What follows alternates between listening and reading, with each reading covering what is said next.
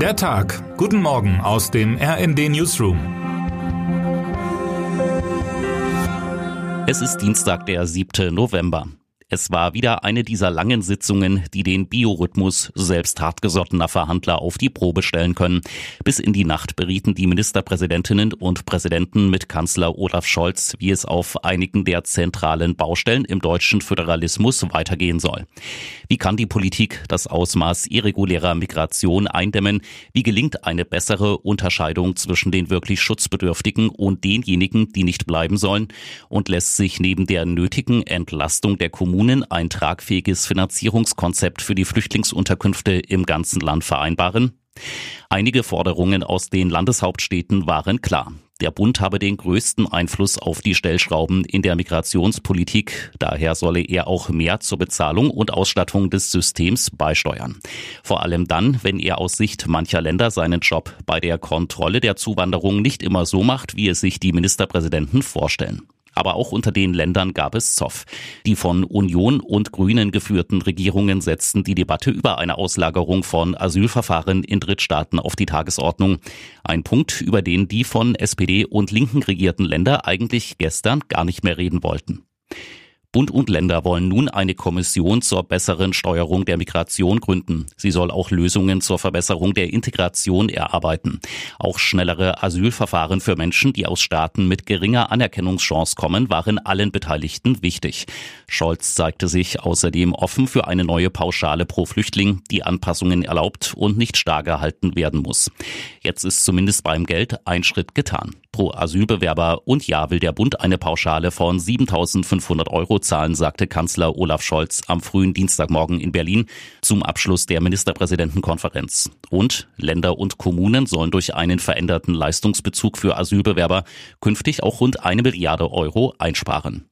Um diese Einsparungen zu erzielen, sollen die Leistungen von Asylbewerbern eingeschränkt werden, die seit mehr als eineinhalb Jahren in Deutschland sind. Für Menschen, die noch nicht in Deutschland sind, will die Bundesregierung zusätzlich zusätzlich prüfen, ob Asylverfahren außerhalb Europas möglich sind und zudem an Grenzkontrollen festhalten. Und dann wäre da noch das Thema Sozialleistungen für Geflüchtete, eine Angleichung der Transferleistungen und wenn ja, in welcher Form auf das vielerorts geringere europäische Niveau könnte nach Meinung mancher Landespolitiker den Einwanderungssog nach Deutschland abschwächen. Es sind jedoch auch nationale Standards beim Existenzminimum zu berücksichtigen. Das Bundesverfassungsgericht hatte die Politik bereits gewarnt. Beim Thema Geld gibt es eine vorläufige Lösung der Berliner Runde. Asylbewerber sollen mindestens einen Teil ihrer Leistungen künftig als Guthaben Ausgaben auf eine Bezahlkarte bekommen. Eine Bund-Länder-Arbeitsgruppe soll bis zum 31. Januar Vorschläge für bundesweit einheitliche Mindeststandards dazu erarbeiten. Wir dürfen gespannt sein, wie heute die Reaktionen auf die jüngste MPK aussehen und was die Kommunen und die Flüchtlingshilfe zu dem Paket sagen. Als der Sänger Gil Ofarim im Oktober 2021 bei Instagram verbreitete, ein Hotelmitarbeiter habe sich ihm gegenüber antisemitisch geäußert, war die Empörung groß. Und wie so häufig bei Anschuldigungen im Netz, das Urteil über den vermeintlichen Angreifer schnell gesprochen. Das Video ging viral. Der Musiker hatte Zuspruch und Trost auf seiner Seite.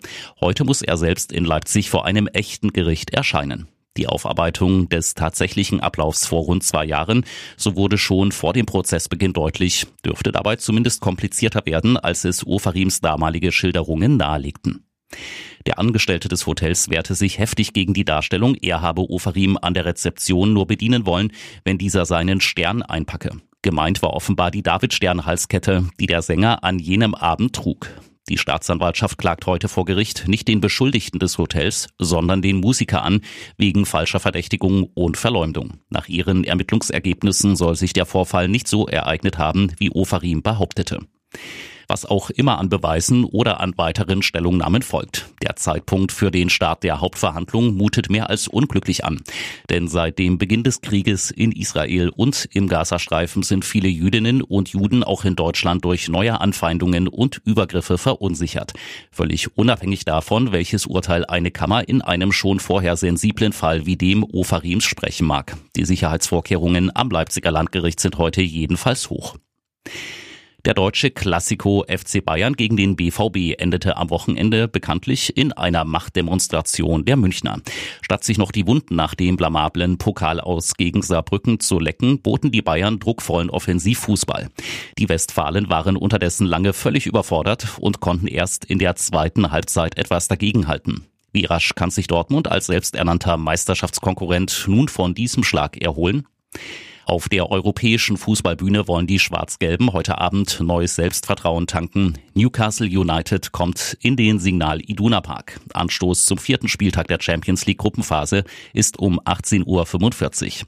Im Hinspiel vor zwei Wochen kamen die Dortmunder mit den Nordengländern relativ gut zurecht. Am Ende hatte ein 1 zu 0 Auswärtserfolg gestanden. Auf die leichte Schulter nehmen dürfe man Newcastle aber keinesfalls, sagte BVB-Neuzugang Marcel Sabitzer dem britischen Portal The Athletic vorab. Es ist ein offenes Spiel und es wird ein Kopf-an-Kopf-Rennen. Wie hoch die Erwartungen sind, ließ er jedoch ebenfalls nicht unkommentiert. Wir können uns nicht viele schlechte Tage leisten. Sein Ex-Team Leipzig, bei dem er vor der Zeit bei den Bayern und einem Kurzeinsatz bei Manchester United war, muss nachher auch in der Königsklasse ran. RB spielt ab 21 Uhr bei Roter Stern Belgrad. Und jetzt wünschen wir Ihnen einen guten Start in den Tag. Autor Jan Petermann, am Mikrofon Philipp Rösler. Mit rnd.de, der Webseite des Redaktionsnetzwerks Deutschland, halten wir Sie durchgehend auf dem neuesten Stand. Alle Artikel aus diesem Newsletter finden Sie immer auf slash der Tag.